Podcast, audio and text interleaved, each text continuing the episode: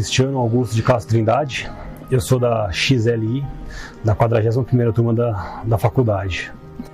Ah, bem, eu escolhi medicina pensando muito na, na história do meu avô, que é da ele foi da faculdade da USP e antigamente eles iam fazer internato aqui, ele sempre me contava quando ele passava na Santa Casa na época, no começo do século. Uh, o filho dele, que é irmão da minha mãe, também é da Santa Casa do Torneio, é da primeira turma.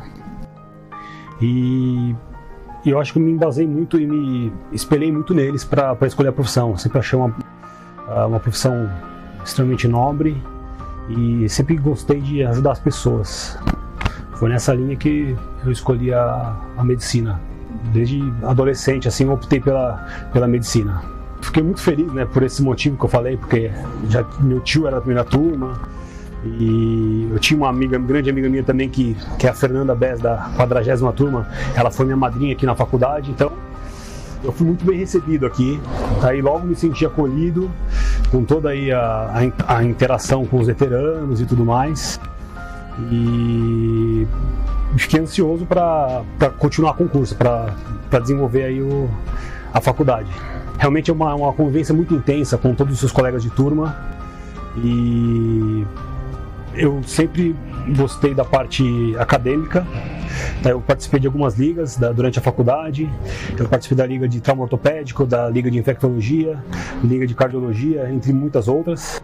Uh, eu comecei treinando voleibol pelo time de uh, vôlei masculino e aí eu tive uma lesão no ombro e aí acabei indo para Bato Santa. Desde o segundo ano eu fiquei só na Bato Santa e uh, ia aí para as competições e torcia pela faculdade, né? Tá? Uh, eu acho que eu tô, muito feliz de gravar esse depoimento aqui nesse mês de setembro, né? Porque é um mês realmente da, da Intermed, que toda, toda a faculdade se, se preparou o ano inteiro para chegar aqui e para dar o seu melhor na competição contra as outras faculdades. E tem todo o simbolismo mês de setembro pra gente, né? Tem a parte da, do IP, o IP floresce nessa época.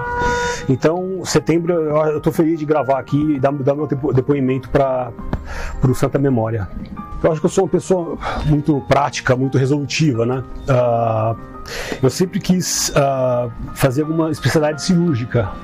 Então, já no, no, terceiro ano, eu me envolvi com o Dr. Luiz Arnaldo Zutan, na equipe de cirurgia dele. Eu ia lá, fazia instrumentação, eu já participava, já via como é que era. Eu sempre gostei muito dessa parte da cirurgia. De o, o paciente vai lá, tem uma colicistite, por exemplo, você vai lá e tira a vesícula do paciente. Então, é uma, é uma coisa prática, você resolve. Isso me encantava muito.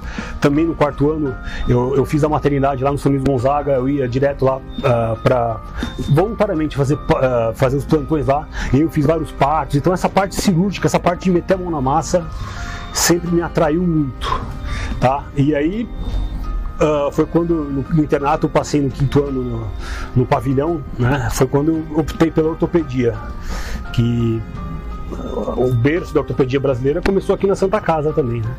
Então tudo isso me fez optar pela, pela ortopedia. Eu sempre estava na dúvida entre ortopedia e cirurgia, né? Acabei ficando com a, com a ortopedia.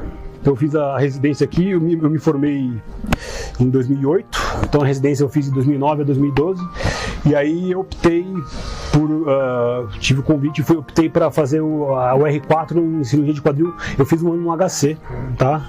E aí Uh, foi onde eu foi bom que abriu muitas portas para mim ao mesmo tempo eu tive as portas aqui da Santa Casa nunca nunca foram fechadas para mim.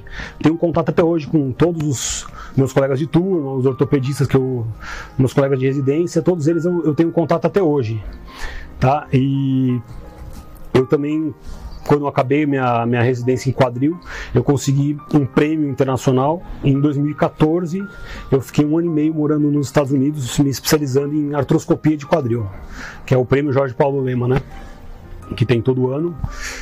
Uma, tem uma seleção e um médico é selecionado para ir para os Estados Unidos aprender sobre medicina esportiva e aprender artroscopia eu acho que uh, não se pode perder a essência do que é ser um médico, né? Hoje em dia, uh, está tendo cada vez mais a protocolização da medicina, tudo é baseado em protocolos e você preencher formulário, não sei o que, mas às vezes o médico não pode esquecer de conversar com o paciente, de ser mais humano e de olhar o paciente como um todo. E isso é o que a gente aprende aqui na Santa Casa.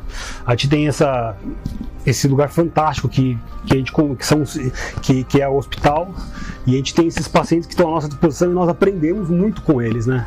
E isso eu acho que é o diferencial da nossa faculdade, né? Hoje em dia tem de inúmeros cursos aí de, de medicina, mas poucos são tão completos quanto o nosso aqui da, da faculdade desde as cadeiras básicas até a parte do internato, você realmente tem um curso muito sólido de, de, de, medicina. Né? Eu acho que a tele, essa parte de ensino à distância veio para ficar, mas você não pode perder a essência que é, que é a parte de você ver o paciente, você tirar uma boa anamnese, você conversar com o paciente para poder ter esse, criar esse vínculo, né?